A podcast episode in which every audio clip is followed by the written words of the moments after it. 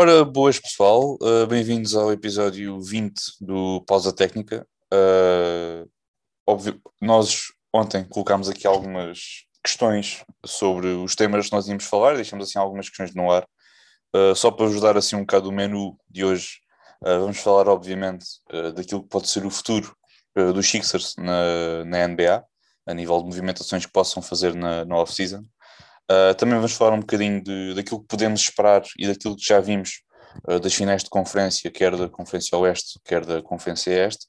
Uh, e por último, vamos falar assim muito resumidamente daquilo que foi o, o mock draft, se não estou em erro, do, da NBA, relativamente ao, ao draft que se irá realizar no, nos próximos meses.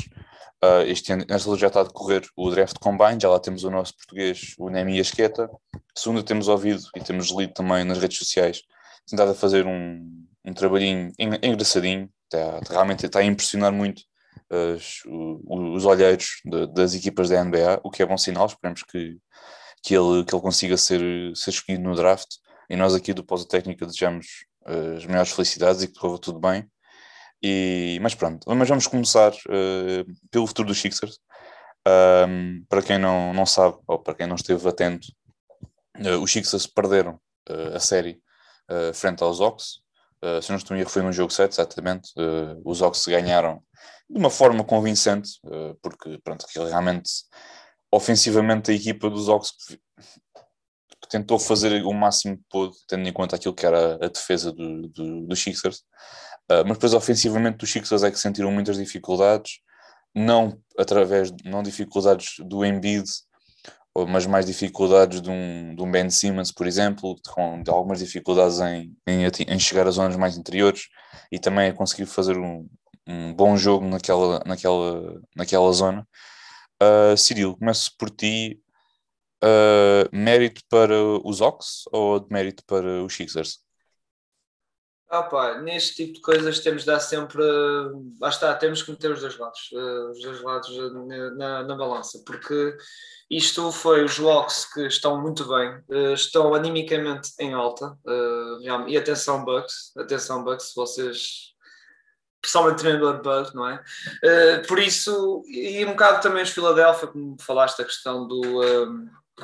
Do, do Ben Simmons e também algumas questões táticas de encaixe do, do Doc Rivers que não, pronto, Uh, acho que foi um bocado por esse lado. E depois uh, o problema é que lá está, a malta vai culpar tudo bem de cima. E nota-se uh, naquela conferência de imprensa: ah, o Ben Simmons tem lugar numa equipa das finais. E o Doc Rivers respondeu, correspondeu, não é?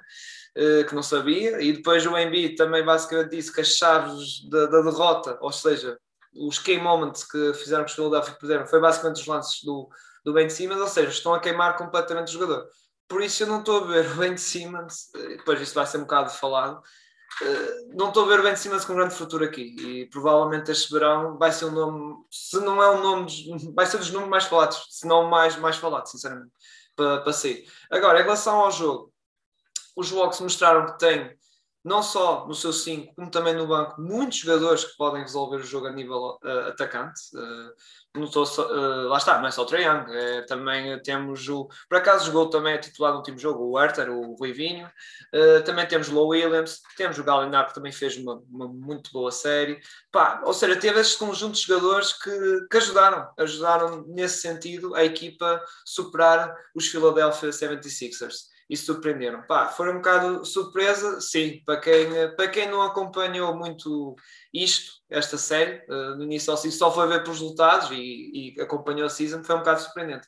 Mas uh, também acho que os, os Walks souberam explorar essas facilidades, ou seja, os Knicks uh, fizeram esconder o Trae no lado defensivo, essas coisas todas. E temos de dar mérito, claro, ao grande treinador Nick McMillan, que se coaches do ano para playoffs, ele já, ele já era sério candidato, se não vencedor, não é? Sinceramente. Uh, Marcos, olhando assim para, para aquilo que foi o, esta série do modo geral, uh, quem é que achas que para ti foi assim, o maior responsável, uh, ou, pronto, pela, pela série ter, ter se desenvolvido da maneira como se desenvolveu? Coloco duas hipóteses, ou podes responder logo as duas. Achas que foi mais uh, o Ben Simmons Ou foi mais a inabilidade do, do Doc Rivers de conseguir fazer os, os seus ajustes uh, táticos no, no, jogo? Foram as duas, foram as duas. Mas também tem que se dar uma grande parte da culpa ao Ben Simmons porque que é assim, quando tu pagas um certo tipo de jogador, neste caso estamos a falar do Max, é um jogador que está a receber bem, pá, tens que esperar que ele te renda, te renda esse tipo de dinheiro, o dinheiro que lhe estás a pagar. Não podes estar a pagar um, um 130 milhões a um jogador, se não me engano, ou 140, para ele te fazer 5 pontos num jogo 7, para, te fazer, para não te lançar no quarto quarto.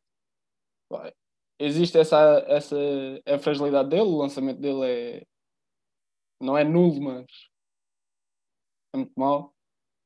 Mas assim, ele tem que arriscar, neste tipo de situações tem que arriscar, ele tem que, se o Embiid não estiver em campo, o Embiid jogou a série lesionado, jogou a série toda lesionado, e ele tinha que, ele tinha que dar o passo à frente, tinha que mostrar porque é que recebe aquilo e porque é que é considerado uma estrela nesta liga. E também é uma parte, uma parte da culpa dele. Notou-se completamente que ele não estava confiante, especialmente naquele lance em que ele recebe a bola sozinho, a passa para o Taibul em vez de, em vez de afundar, que era assim, dos dois pontos mais fáceis que ele podia ter feito ali. Passa para o Taibul, o Taibul ganha a falta, se não me engano, mete um dos dois lances livres, ou meteu os dois, não, não tenho bem a certeza. Uh, mas isso mostrou um bocado de falta de confiança da parte do Ben Simmons e era uma, foi uma coisa que também ditou o, o desfecho da série. Uh, este tipo de lance, ele estava com falta de confiança. Sim, certa parte da culpa é dele, outra é do Doc Rivers. Assim, relativamente a, a, isto, eu no Twitter, assim que o jogo que soube do resultado, relativamente ao jogo 7, também vi um bocadinho os highlights. Eu meti um tweet que foi assim um bocado. Pá, não, não foi polémico pelas respostas que tive, porque não tive nenhuma resposta, mas um, o, o, que eu disse foi que, no fundo, eu não queria saber mais do Ben Simmons, não queria que o considerassem muito mais como um bom jogador. Obviamente foi aquilo, foi muito, muito uma reação muito quente, porque, como o Marcos disse bem, uh, se paga um jogador uma determinada, uma determinada quantia, ainda por cima mais um max, mais um max uh, contract, uh, espera-se que ele consiga render aquilo que pronto, render os 200 milhões que são, que são investidos no jogador.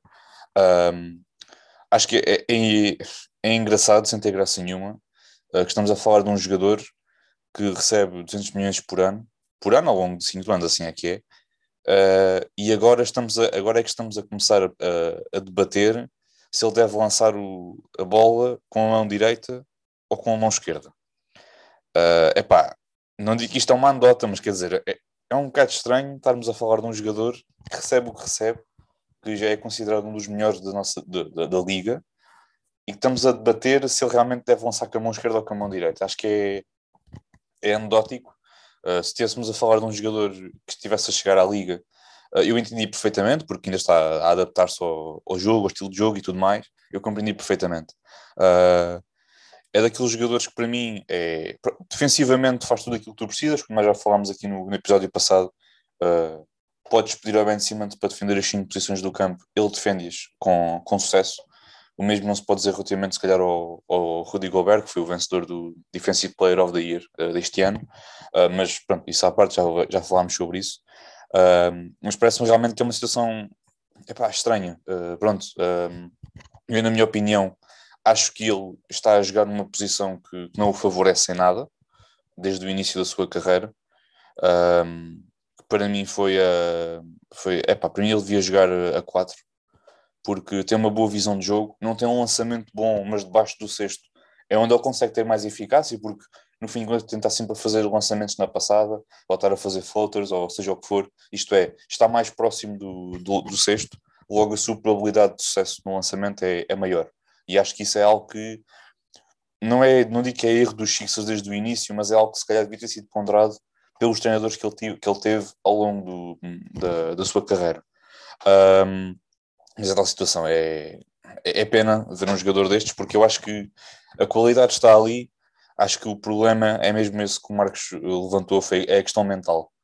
O jogador mentalmente não está bem, não, vê-se vê que ele não está bem. Aquilo, sobre aquele lançamento que o Marcos falou, eu por acaso concordo com a explicação dele, porque ele naquele jogo estavam, eles estavam muito a fazer o, o ECA check, mas adaptado a ele, estavam a fazer o ECA Ben, que era sempre fazer faltas para forçá-lo a ir à, à linha, e ele pronto, não, não conseguia converter, pronto. É, há uns dias vi um, uma piada que era quem é que preferias fazer os lances livres, o Giannis ou o Ben Simmons? Pronto, mas pronto, é brincadeiras à parte, mas é, eles estavam muito a fazer o, o e no, no fim de contas ele, como sabia que tinha alguém nas suas costas, ele preferiu passar ao Tybalt que estava numa melhor posição, melhor posição, quer dizer, melhor posição que o, que o Ben Simmons era, era impossível naquele momento, mas estavas numa posição em que o Tybal conseguia fazer melhor o lançamento, ganhar a falta e converter os lances livres. Naquele caso, acho que apenas converteu um, um dos, dos, dos, dois lances livres. Uh, mas acho que é, é, um bocado isso. Acho que ele tem, tem, jogado numa posição que não o favorece. Obviamente que os Sixers fazerem isso agora ia, ia, ia, ser uma péssima ideia, porque os Sixers não têm um base de construção uh, para aquela, nesta situação. Uh, portanto, parece-me que ali naquele momento era, não iam, por mais ajustes que pudessem fazer e colocar o Ben Simmons a 4, não, não iria resultar. Um, nós uh, colocámos aqui algumas perguntinhas nas nossas redes sociais. Uh, aproveito para dizer no Instagram uh, podem pesquisar pausa underscore técnica, encontram a nossa página do, do, do, do, Instagram e no, no Twitter é pausa técnica, encontram logo imediatamente o nosso logotipo do, do podcast. Uh, nós deixamos algumas perguntas relativamente a, aos temas que nós, que nós vamos abordar hoje. Uh, tínhamos aqui muitas perguntas. Uh, só sobre este, sobre este tema em si, de, desta, desta série desta, e desta questão do Ben Simmons, uh, o Hugo Martins, ao qual agradecemos, porque foi três perguntas, obrigadíssimo. Uh, e pronto, é responder, nós já, de certo modo já respondemos esta pergunta do que é que acharam da performance do Ben Simmons. Acho que é um bocado aquilo que nós, que nós dissemos, que defensivamente teve bem, só que ofensivamente é aquela situação do lançamento que não sai porque não é que o jogador não queira, mas o jogador não tem a confiança para fazer o lançamento e não tem confiança no seu lançamento. Isso é obviamente que é algo que tem de ser muito trabalhado no, ao longo desta época, ao longo desta, desta off-season. Uh, eu não quero nada que ele, tenha, que ele esteja ali a meter as fotos no Instagram só para dizer que está a fazer lançamentos e depois a gente for na próxima época que ele não está a fazer nada. Portanto, acho que é um bocado isso. Que deixa o trabalho, faz o teu trabalho, não, ignora as redes sociais, ignora essas coisas todas, que é, que é, o, é o melhor que, que, se pode fazer. Um, sobre aqui na, sobre a questão do, do, Ben Simmons, o Isaac Brito, eh, obrigado pela questão, uh, colocou uh, uma pergunta se o Ben Simmons uh, vai permanecer nos Sixers. E eu esta pergunta gostaria também, além de vocês responderem a esta questão, gostaria que me dissessem em que equipa é que vocês gostavam de ver o Ben Simmons jogar na próxima temporada, se ele for, for trocado, obviamente. começando pelo Marco neste momento gostava de ser treinado por um gajo competente. nos Spurs.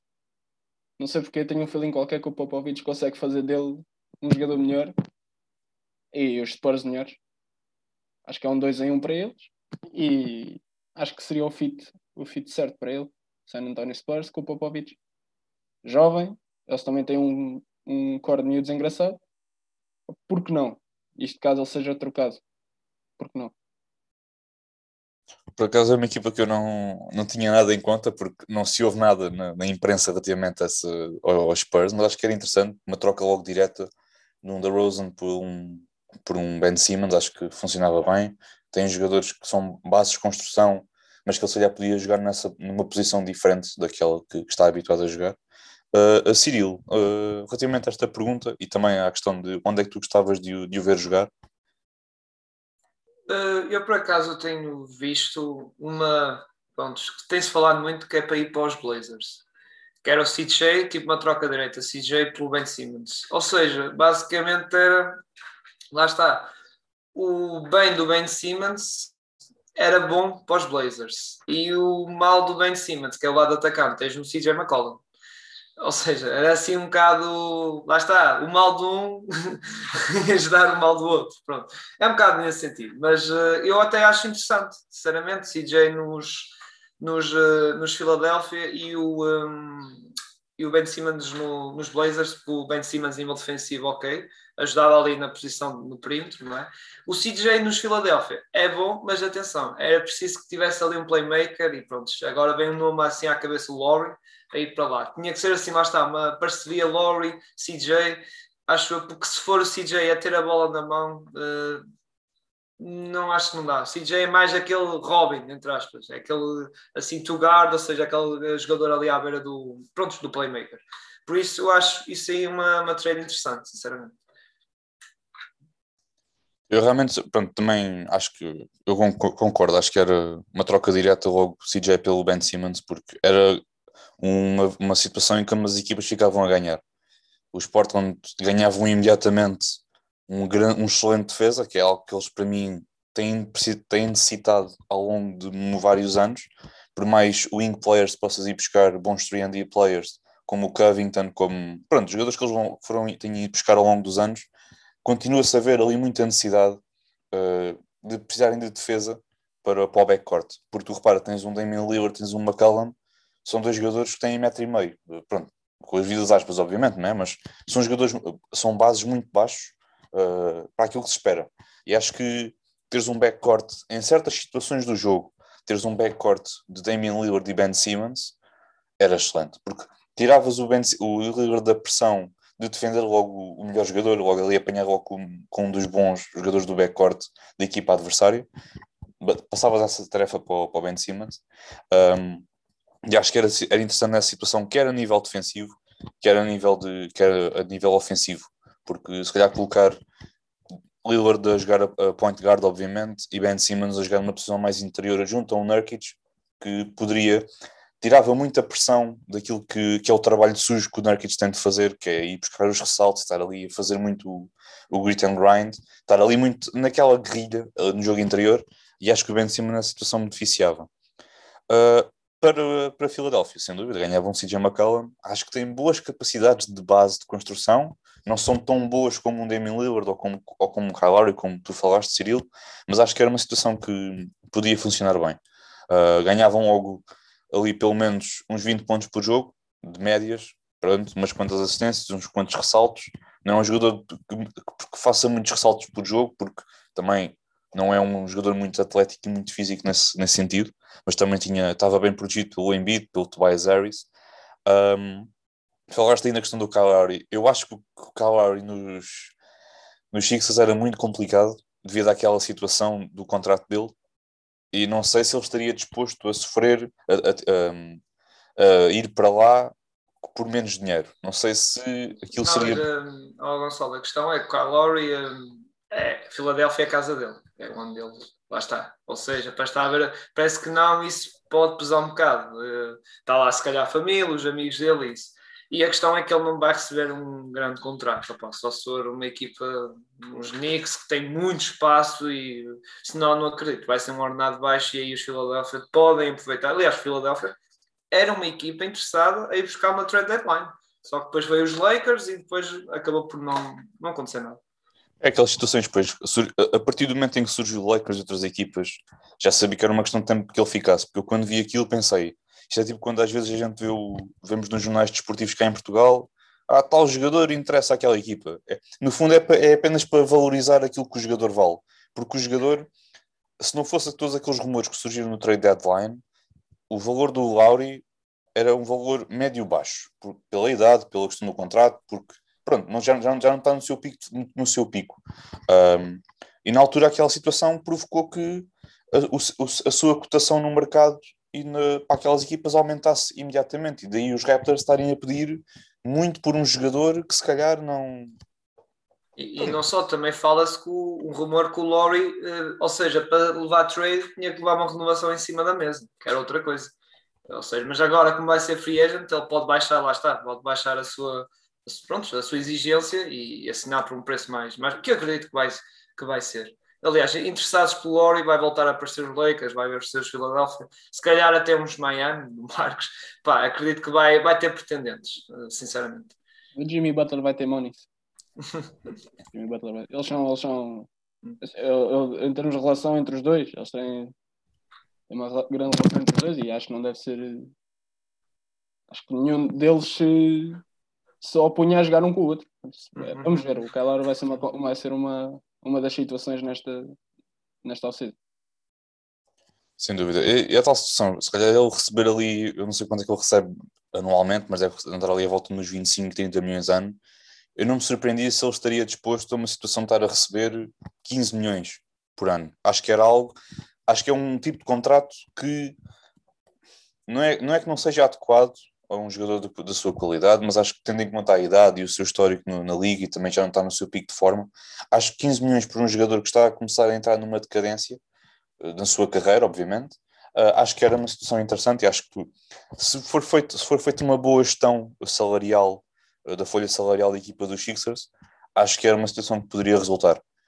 Embora depois a confirmar-se essa questão do Lowry e do McCallum uh, a irem para, para, para Filadélfia, tinhas de novo a mesma situação que tinhas em Portland. Tens um backcourt muito baixinho. Um backcourt de estatura muito baixa e que poderia, se calhar, colocar os Sixers na mesma situação de Portland. Embora com mais qualidade no, no resto da equipa, obviamente, não é? mas falando de backcourt apenas, era uma situação que poderia ser, poderia ser pode, pode ser complicada, mas isso obviamente que nós não somos os treinadores, nós não, não percebemos nada de basquetebol, mas acho que era uma daquelas situações óbvias que surgiriam logo à, à primeira vista. Um, sobre Ben Simmons, acho que já, já dissemos tudo aquilo que tínhamos a, a dizer. Um, sobre esta série, esta próxima série em si, esta série em si, assim é que é. O Hugo Martins também uh, questionou quem é que foram os melhores ou o melhor jogador da série, uh, excluindo o Embiid e o Trae Young. Uh. Uh, do lado de Filadélfia, Seth Curry. Realmente esteve num nível mesmo assombroso. Aliás, muita gente estava a dizer está ali o irmão, mas se calhar é o irmão que está a jogar. Mas pronto. Houve esse pessoal que estava a dizer isso. Não, mas tirando o. o, pronto, o Embiid foi o Seth Curry. Ok, o Tobias Harris fez bons jogos, mas acho que o, o Seth teve um nível, lá está, constante e um bocado mais acima. Do outro lado, opa, é um bocado complicado. Eu falei de Galinali, falei do Orter, mas pá, ou seja, e é curioso, quando há um jogo mal do Orter, parece que aparece um Galinali. Quando aparece um jogo mal do Galinali, aparece um Orter ou um Collins. Ou seja, uh, aquela equipa, ou quando o Trae por exemplo, que aconteceu um jogo, estava mal, uh, o resto da equipa estava bem. Neste caso foi o último jogo. Ou seja, é realmente um caso muito curioso. Ou seja, a equipa, quando tem um jogador que está a jogar mal, tem outro a seguir que está, pronto, está a encobrir isso. Eh, por isso é um bocado difícil dizer os walks, mas vou dizer assim, pronto, um Urter, um Galinali, que para mim foram os que tiveram prontos melhores. E o Collins também, que depois levou aquela t-shirt no Embiid isso. Mas uh, já agora, obrigado. Quem não sabe, o Hugo é jogador do Ferroviário e agradecemos muito pela, pelas perguntas que fez e, e desejo boa sorte para, para a continuação da carreira dele. É uma máquina, o gajo, é uma máquina, é uma máquina. Uh, eu, por acaso, concordo contigo na questão de, de Filadélfia. Acho que Seth Curry foi, foi o melhor, tirando o Embiid. Obviamente, pá, falando no jogo geral, se calhar Ben Simmons podia ser incluído na questão defensiva. Porque, pronto, ninguém, pode, ninguém pode negar que ele defensivamente é dos melhores da nossa liga. Mas, olhando para aquilo que é o jogo em si, que o objetivo é marcar pontos, pronto, acho que acaba por ser o Seth Curry. E acho que, no parte dos Ox, se calhar um, um Herter ou um Bogdanovic, acho que também, pronto, continuaram, continuam a demonstrar a sua qualidade. Bogdanovic, já falámos aqui inúmeras vezes de, da sua qualidade. Uh, e na, pronto, depois o Herter também que, já tem aparecido ao longo da, da, da, carreira, por acaso, assim que ele foi escolhido e fez a, a sua primeira época, fiquei impressionado com o que vi dele, uh, porque realmente achei que ele, que ele, que ele, pronto, que ele era um jogador de qualidade. Uh, um bom spot-up spot shooter, é, encaixa que numa luva neste, nesta maneira de jogar da NBA, uh, não, não tão pensada, ainda por cima numa equipa como os Ox, que é uma equipa muito energética, muito rápida, muito de fast break e depois passa para o, para o, para o canto, para o triplo e estão sempre ali em constante movimento, ainda por cima com mais com o triângulo, obviamente, que é, que é, o, que é, que é mestre nisso. Acho que o Arthur, acho que o Arthur e o Bogdanovic para mim foram assim os melhores do lado dos Ox. Uh, Marcos, uh, para ti, quem é que foram assim os, os melhores? Pronto, como, como o Cyril disse, do lado dos Sixers, Seth Curry, sem dúvida, uma excelente, excelente série em termos individuais para ele. Do lado dos Ox, também é como, como o Cyril disse, havia sempre um, um jogador diferente, sem ser o Triangle a fazer, a fazer bons jogos, a ser o destaque da equipa, mas se tivesse que escolher um, epá, possivelmente o John Collins. Possivelmente o, o Collins. Consistente, fazer bons jogos, se tivesse escolher um, era o Collins. Exato. Ok, ok. Uh, aqui temos mais uma, uma pergunta e última pergunta uh, que foi colocada para nós no nosso Instagram, uh, do Francisco Faria, que é mais sobre o próximo tema, que também mas já colocamos aqui já em discussão. o que é que se pode esperar destes Ox nessas finais de conferência? Marcos? Se podem surpreender, nunca se sabe. Se o favoritismo está do lado dos Milwaukee Bucks, claro. É uma equipa com gênios, claro que é favorita, mas também contra os Sixers o, o, a Philly era favorita e, e, acabaram por perder a série. Muito mérito dos Ox e de mérito dos Sixers, mas não interessa. O resultado está lá, os Ox estão na, nas finais de conferência e tudo pode acontecer. Pode haver uma surpresa, nunca se sabe. Ox nas finais, o que era bastante interessante até. É, é, é, esperar para ver. Esperar para ver o que vai acontecer na série. Pode, pode não, vai ser uma série competitiva não sei quantos jogos é que vão, é que vão existir, mas iremos ver. Vai ser uma série competitiva, vai ser uma boa série. Vamos ter umas boas finais de conferência. A conferência é esta. Uh, Cirilo. Eh, é uma série que estou curioso para ver como é que vai ser a estratégia de Nate McMillan. Uh, pessoalmente, uh, do outro lado, temos um Giannis. Bem ou mal, é sempre uma ameaça muito grande e a lado defensivo também é uma besta, a nível defensivo. Por isso, eu estou a ver um Capela a ter dificuldades, estou a ver um John Collins a ter muitas mais dificuldades. Uh, estou para ver como é que vai ser para ali na defesa. Vamos ver um Joe Holiday. O Joe Holiday ainda não apareceu nestes playoffs. Opa, muita gente diz, ah, ele está em baixo, ele pode de um momento para outro aparecer e mudar isto tudo. O Middleton também, e, um, eh, ou seja, como é que eu vou explicar? Estes Bucks, bem ou mal, se calhar até tem mais, pronto, também a Divicense não está, mas tem mais, melhores armas a nível ofensivo que os Philadelphia. As Philadelphia, dizer, ter tem, só que Philadelphia depende muito, da, lá está, da mão quente. A mão quente Seth Curry, da mão, o Danny Green não esteve, por acaso foi pronto, um jogador que teve em falta, mas depois é um bocado deficiente. Lá está, o Ben Simmons deficiente, o Matisse também muito bom defensivo, mas depois a atacar, pronto, coisa. E estes Bucks parece que não são um bocado two-way players, ou seja, temos os Giannis, pronto, ali na zona do paint é fortíssimo, a atacar e defender. Temos o Brook Lopez, também é fortíssimo ali na zona de pintura a defender, a fazer blocos e ganhar ressaltos, mas também é bom a marcar triplos. Temos o Joe Holiday, que também é um two-way player. O Middleton também a defender é razoavelmente bom também. E também é um excelente atacante, não é?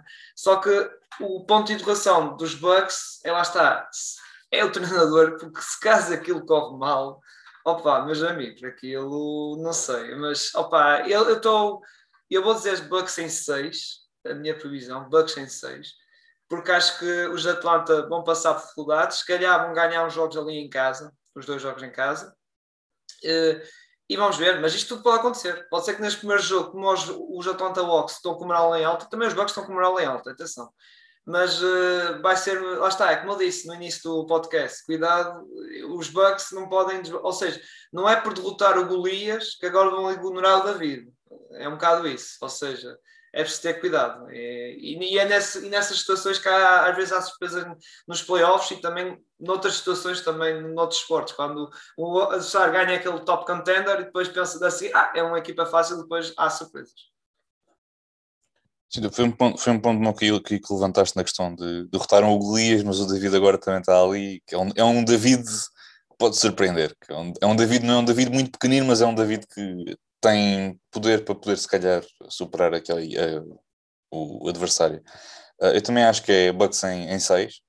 Uh, se eu não estou em erro, os primeiros dois primeiros dois jogos são em Milwaukee, e depois é Atlanta, e depois é um de cada vez, e o jogo 7 é em Milwaukee. Um, eu acho que. Ah, então se é 6. Ah, não, espera. Bucks em 5, só naquela. Uh, acho que. Acho que os Bucks ganham o primeiro jogo, depois ganham o segundo, depois são capazes de perder o, o jogo seguinte em Atlanta, ganhar em Atlanta e depois em casa arrumar a questão, porque acho que do lado dos Bucks vão tentar fazer uma coisa, que é óbvia, que é tentar focar tudo no jogo interior, porque tem altura, tem atleticismo, tem. Epá, é coisas óbvias que nós vemos em campo, não é? São uma equipa muito alta, muito atlética, que são, são umas torres, no fim de contas. Uh, e vão tentar ao, ao máximo uh, forçar os, os Ox a defender no, no, interior, quando não têm armas suficientes para defender no interior. Podem ter um Capela, têm um John Collins e depois a conversa acaba aí, porque um Galinari não é atlético o suficiente para tomar conta de um Giannis ou para tomar conta de um Bobby Portis ou tomar conta de um Milton que, com o seu mid-range consegue, é muito eficaz nesse sentido. Um, e do lado dos Ox é, é, é, é completamente o oposto. É, não conseguem atacar o interior, vão atacar o, o, o, exterior, vão tentar sempre explorar ali aquele floater do, do Triangle, porque é um floater que é, é, é, mortal mesmo, aquilo é incrível. É um floater que é muito complicado de defender, especialmente naquelas situações do bloqueio direto que ele mete, fica ali a, tomar, fica ali a ser defendido pelo poste e está dá conta do recado, faz um, não vai lá dentro, não vai lá dentro até o fim, mas faz o floater que é imparável. Um, e depois é aquela situação, pronto, que é, acho que eles vão tentar ao máximo uh, fazer o seu jogo no perímetro, tentar se calhar explorar um bocadinho o mid-range, talvez, nunca sabe, mas acho que é acho que vai ser uma série de dois opostos, de, de dois polos completamente opostos. De um lado, uma equipa que vai apostar no perímetro para, para tentar ganhar o seu jogo, para tentar aplicar a sua estratégia, e do outro lado, uma equipa que vai apostar toda a sua estratégia no jogo interior. Uh, eu espero nunca mais nesta série ver o, o Giannis a lançar triplos, ou se lançar, lance pelo menos ali dois ou três por jogo, acho que já fico contente com isso, mas nunca mais o quero ver numa situação de, de, jogo, de, de uma situação de aperto, ele ter a bola nas mãos e o Milton estar ali num canto à espera da bola ou estar ali sem fazer nada.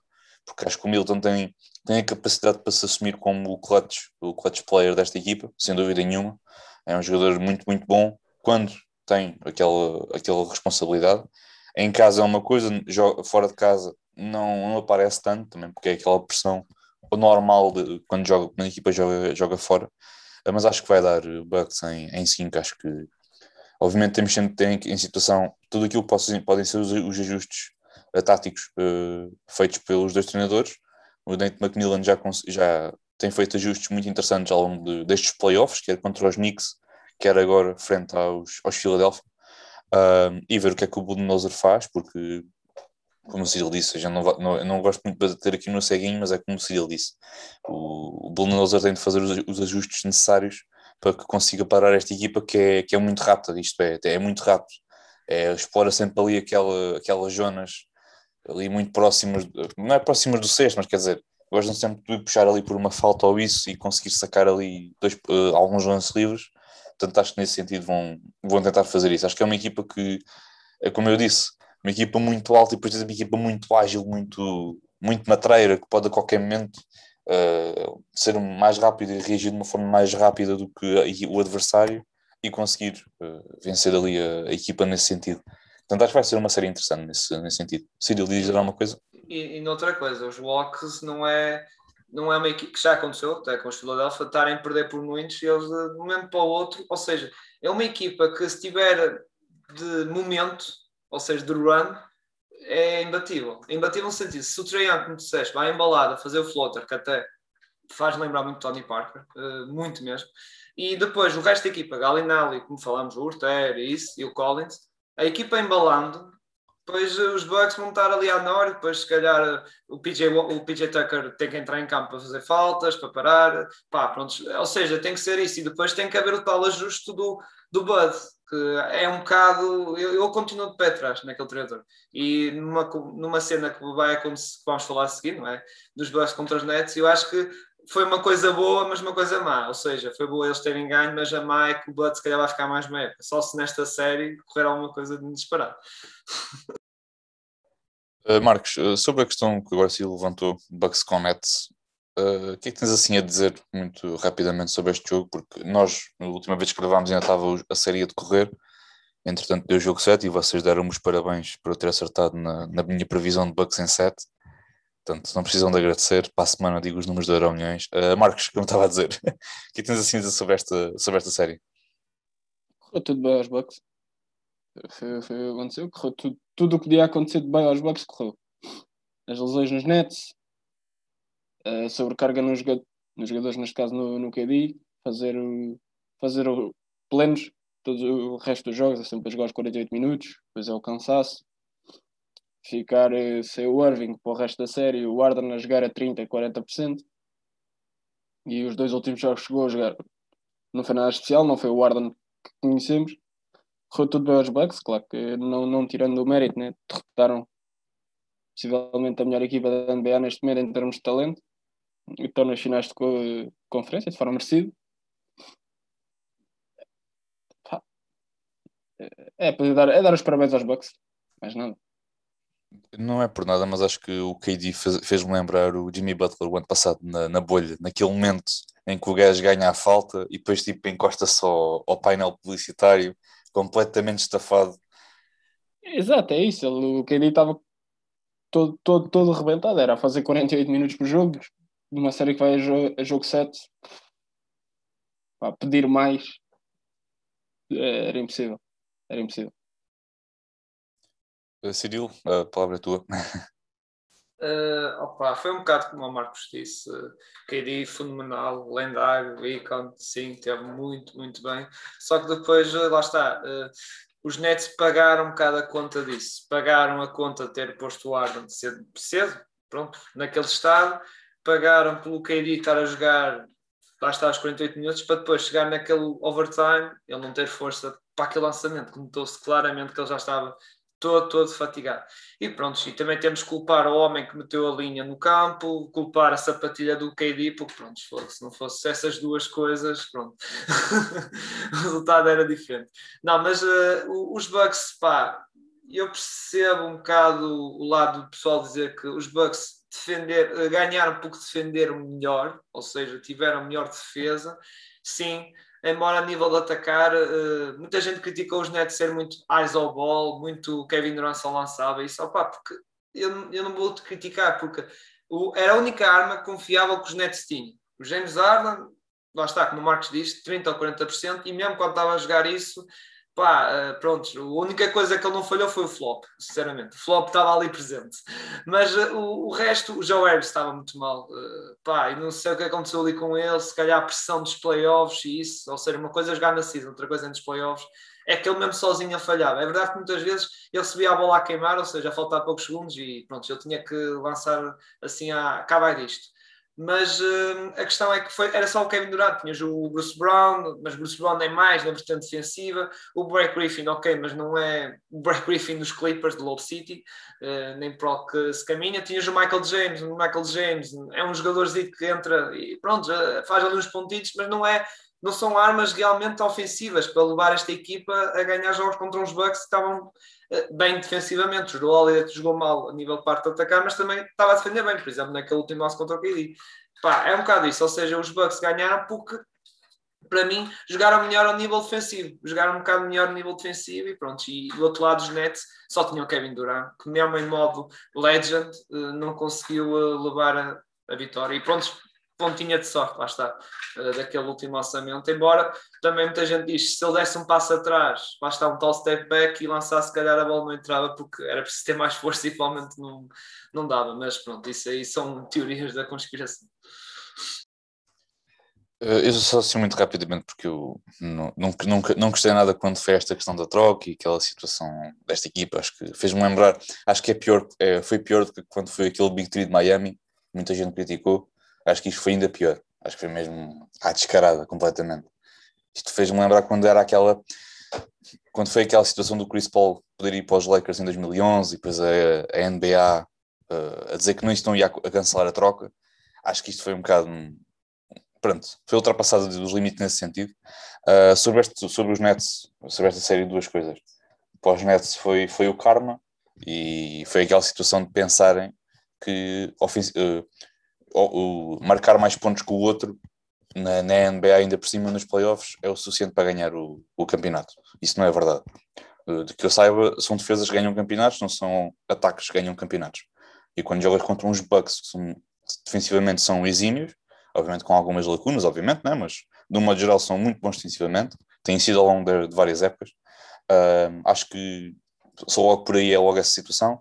E depois é a questão do karma, porque tens o Kyrie a dizer que se calhar nem precisavam de um treinador no início da época.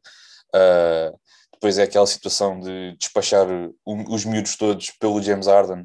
Não que o James Harden não, não, não seja bom, obviamente, não estou, a dizer, não estou a dizer isso, mas quer dizer, toda aquela, aquela situação de estarem ali a, com o ego todo muito lá em cima, uh, o Kyrie a dizer aquilo que não precisava de um treinador, o Kyrie também a dizer agora, agora olho para, um, para este gajo aqui ao meu lado, neste caso o KD, e vejo, epá, este gajo realmente sabe lançar. Acho que foi um bocadinho karma, honestamente, epá, não... Eu não vou dizer o que é que o karma é, porque pronto, isto é um, é, um, é um podcast PG, não posso estar aqui a dizer nada disso, uh, mas pronto, é um bocado isso, acho que correu mal porque também foi a questão das lesões, que complicou muito a equipa, porque se calhar se o Warden tivesse lesionado, mas tivesse o Curry uh, bem, se calhar esta, esta série podia ter, podia ter pendido para o lado do, dos Nets. Acho que nesse sentido, acho que era, nessa situação, acho que era um bocado isso. Yeah, e, e, outra coisa, o Arden, houve ali momentos do jogo em que o Arden parecia o Arden dos Rockets, a prender muita bola, a fazer no drible e depois, como ele não podia fazer o tal rasgo, aquela aceleração e isso, lá está, aprendia muitas vezes, como eu disse, dava a bola ao Joe Waves a queimar o tempo, ou às vezes ele fazia um step back a faltar um segundo e as coisas corriam mal, ou seja, realmente, e outras vezes ele fazia um turnover, aliás, houve um turnover em que passou no meio dos dois jogadores dos Nets e ficavam todos a olhar para o, para o ar e dizer o que é que estavas a pensar. Pronto, já acontece muito isso e o Arnold não estava muito bem. Aliás, arrisco-me a dizer que se calhar nestes playoffs o KD, eu vi melhor o, KD a jogar com o Guy Irving do que com o James Harden. Pode ser estranho que pareça, mas pelo menos que eu notei, é verdade que o Harden não estava a 100%, mas eu realmente gostei mais ver o KD a jogar com o Irving. Mas pronto. É, tá, é mesmo aquela questão do Curry, é mais um jogador ISO, propriamente o Warden, o Warden provou isso perfeitamente, que o Warden consegue ser ISO, mas também consegue ser um jogador muito humilde o suficiente para eh, ter a bola a rodar e meter o, pronto, tornar o jogo mais fluido. Enquanto o Curry é mais um jogador, um jogador que tu vês, pronto, com todo o respeito obviamente pelo Curry, mas é um jogador que tu vês mais é tipo aqueles que tu vês aí nos campos de basquete a jogar um para um com, com os amigos, estão sempre ali a brincar e não sei o quê, e pronto, aquelas situações de. É, de o, é, o street, é o street basketball, mas atenção que os Nets, até jogar isso, estavam a jogar muito bem. Uh, estavam a jogar muito bem contra os Milwaukee, nesse estilo, street basketball e até agressivo. Naqueles dois primeiros jogos, eles estavam muito agressivos mesmo. Parecia mesmo, lá está, jogos de basquetebol na rua, ali a, a valer tudo. E eu realmente gostei muito desse estilo depois a equipa perdeu o jogo, depois aconteceu aquela, pá, aquela lesão do que foi um turning point autêntico da série e o James Harden não estava em condições. Sem dúvida. Uh, passamos agora para a outra série da, da Conferência Oeste. Uh, já decorreram dois jogos, os dois penderam para o lado do, do. O primeiro foi um, uma vitória, de certo modo, confortável, de certo modo, uh, e o segundo jogo já foi um jogo muito mais equilibrado que decorreu ontem de madrugada, que os Suns ganharam por um ponto com aquele passe sensacional da, uh, de, fora do campo do Jay Crowder, porque a bola tinha saído. Uh, e tinha, foi um passe sensacional, foi mesmo um milímetro para, para a esquerda e a bola tinha batido na tabela e o jogo podia ter sido diferente, mas foi um passe mesmo 5 estrelas. O Eitan conseguiu afundar. Uh, houve um momento engraçado que apanharam o timeout, o som do timeout do, do Chance, em que o Monty Williams estava a dizer a ele: Olha, ele vai mandar um alley-oop, tu prepara-te porque vais ter, de, vais ter de se calhar de afundar, e foi isso que aconteceu, e foi, foi o que garantiu a vitória para, para os Suns. Uh, Marcos, falando assim um bocadinho desta série em si, vês ali no Devin Booker um, rasgos de um Kobe Bryant? Sim, sim, sim, sem dúvida, sem dúvida. Aliás, se não me engano, o Booker já disse várias vezes que estudou bastante o jogo do Kobe, que era o jogador em que ele se moldava, e, e temos ali temos, temos ali jogador, sem sombras de dúvida, que temos um jogador incrível, é o que temos ali. Nem, nem, nem há palavras, temos ali um futuro garantido, uma futura estrela na liga. Tá, tá, e a série está ser interessante, estão a ser jogos bastante equilibrados, tendo em conta que estão as duas, as duas equipas desfalcadas. Ontem o jogo até podia ter pendido para o lado dos Clippers. Se o Paulo Jorge não lhe tivesse dado um, um, um, um ataquezinho, tivesse pelo menos um free throw, pronto, são coisas que acontecem. Uh, os Clippers estão 0-2. Se o Kawhi voltar, pode ser que mude. Mas vai ser uma, um resto de série bastante interessante.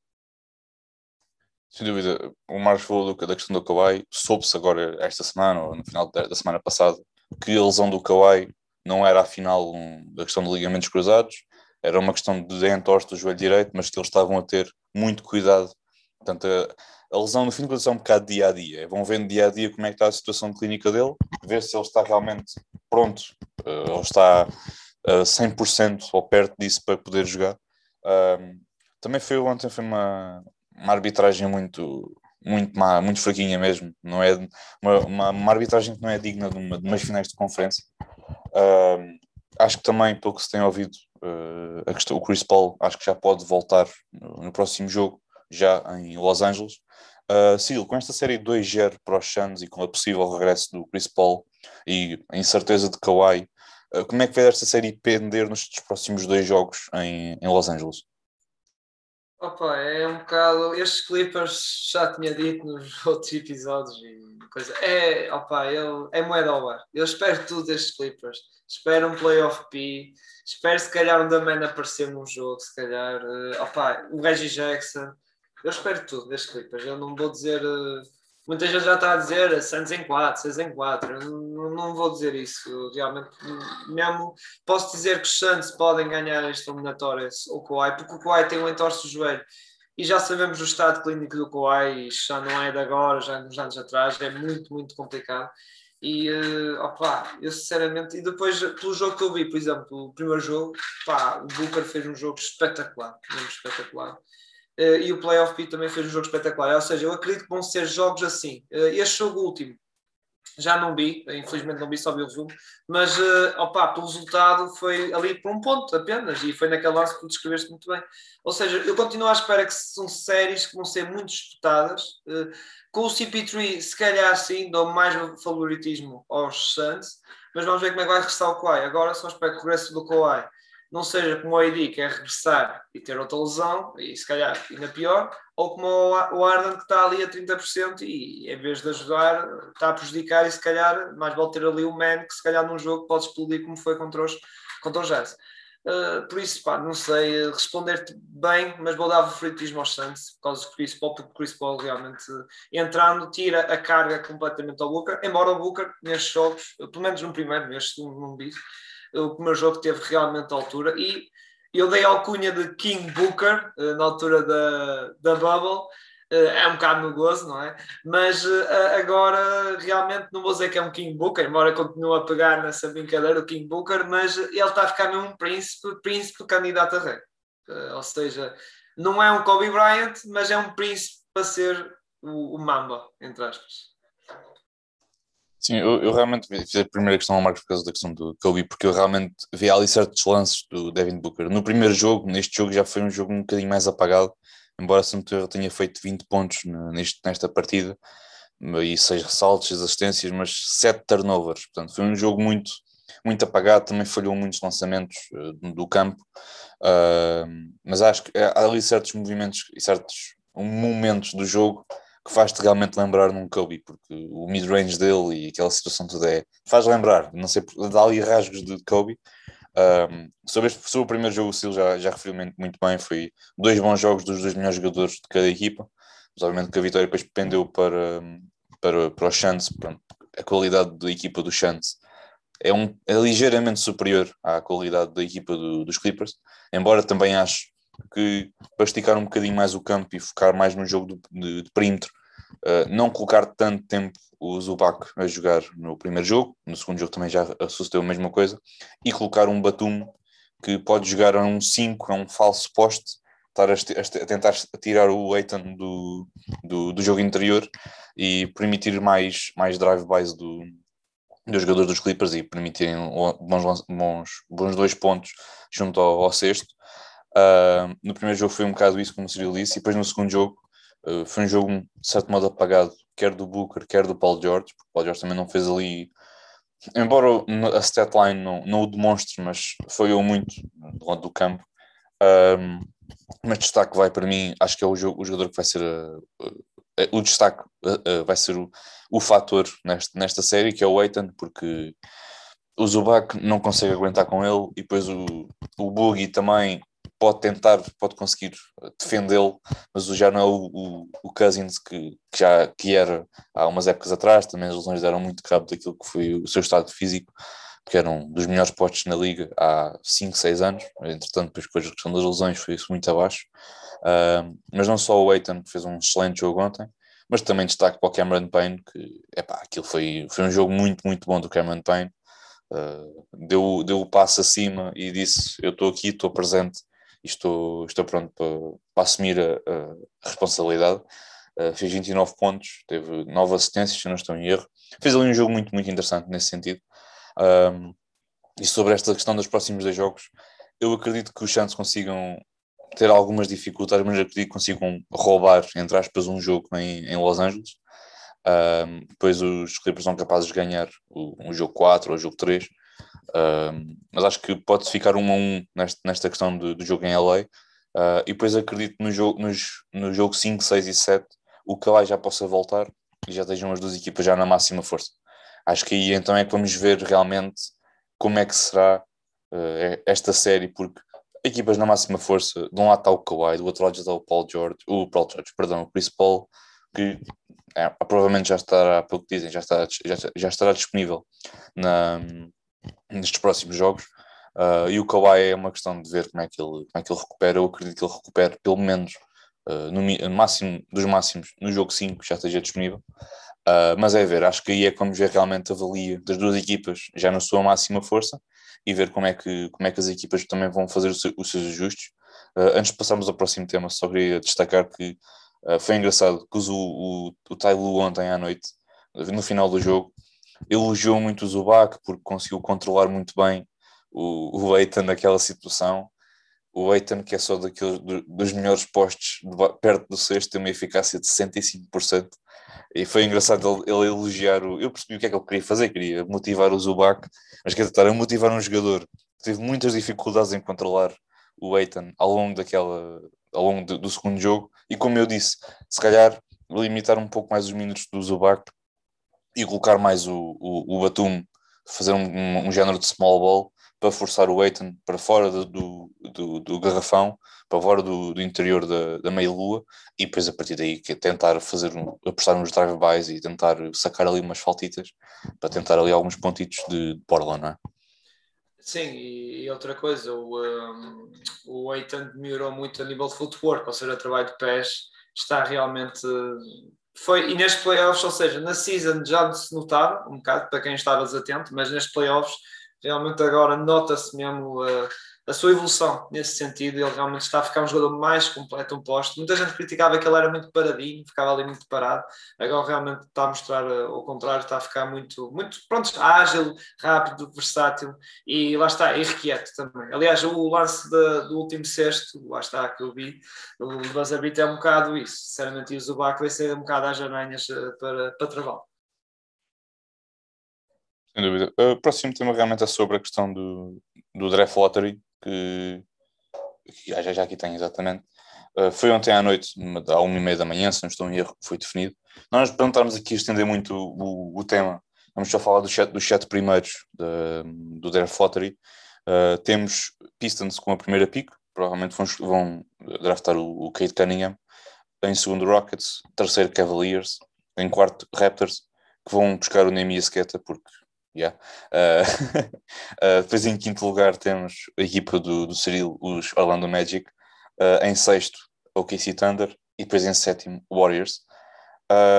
começando aqui pelo Cyril, estavas à espera de, assim, mais ou menos desta, desta ordem de equipas no, para, para o draft? Epá, em primeiro lugar, para quem reparou, estou um bocado constipado, porque ontem à noite foi à igreja com um texto na mão, rezar um rosário, mas para ficar no pódio não consegui. Tinha que rezar mais uma Ave Maria um Pai Nosso.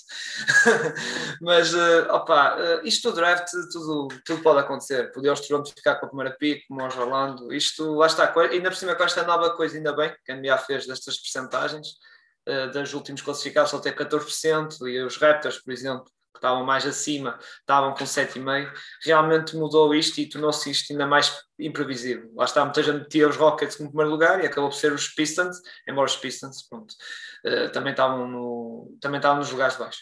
Agora, sobre isto, pá, para mim até já estive a comentar um bocado pelas redes sociais, que Kate Cummington realmente estou para ver como é que vai ser esta young core dos Pistons.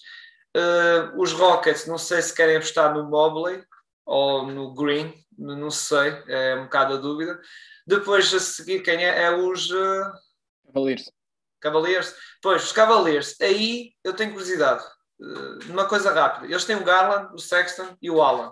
Ou seja, têm para as posições do, dos top 5 da, do draft deste ano, que é o Mobley, que é o center, e os quatro guards, que é o Green, o, uh, o Suggs e o Cade.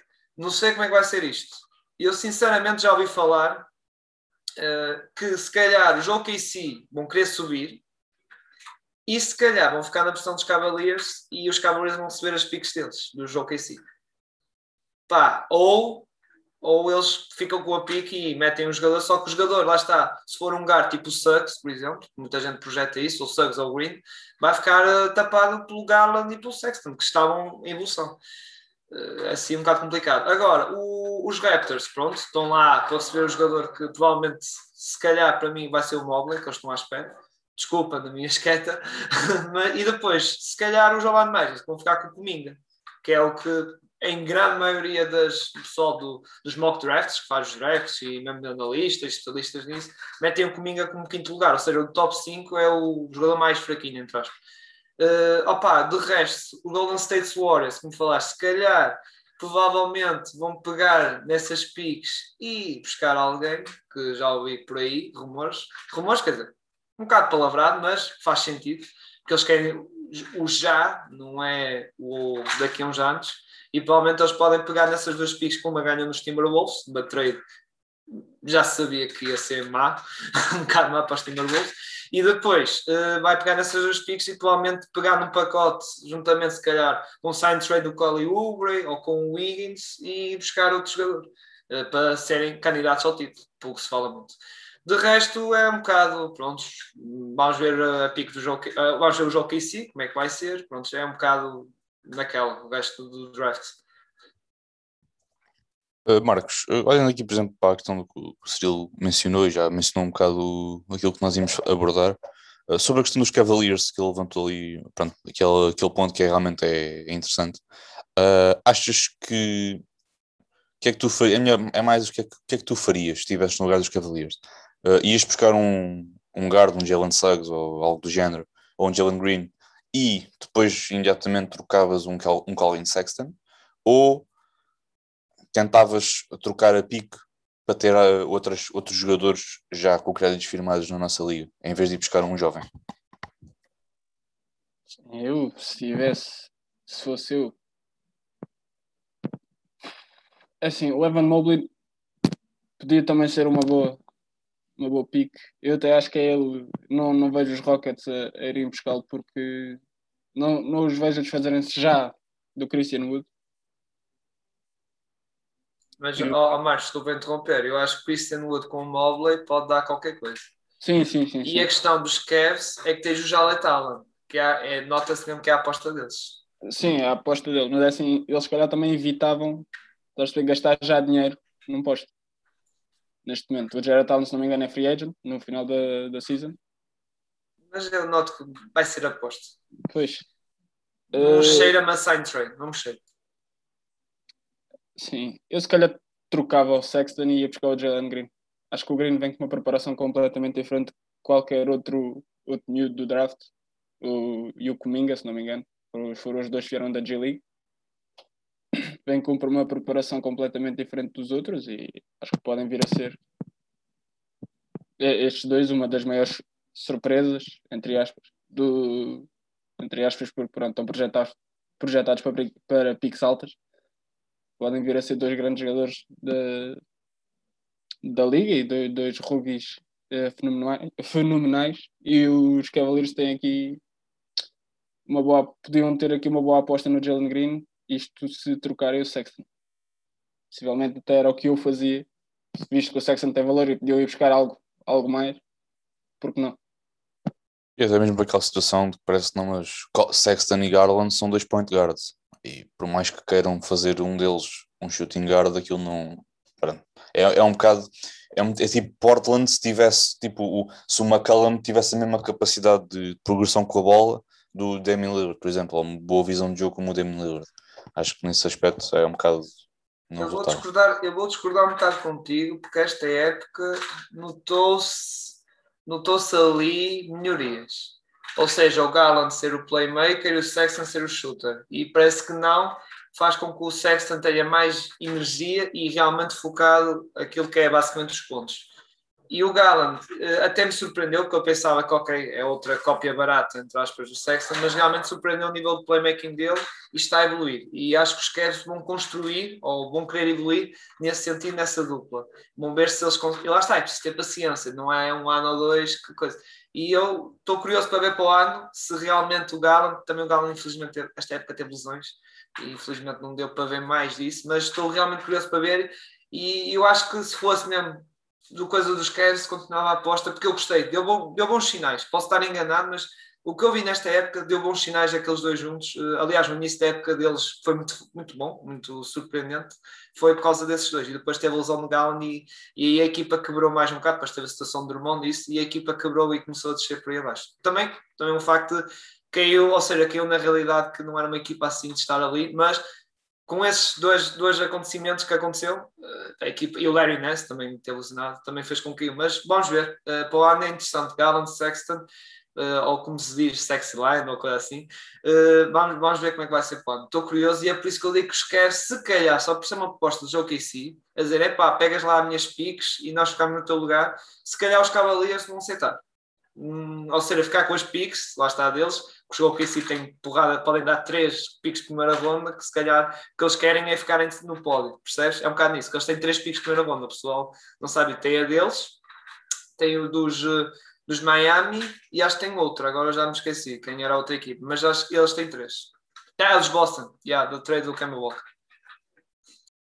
Sem dúvida, é, são situações que realmente teremos de ver nos próximos tempos, até ao draft, obviamente, ou até mesmo propriamente do draft, veremos mais alguma troca uh, de piques ou de alguns jogadores por piques se, se efetuará.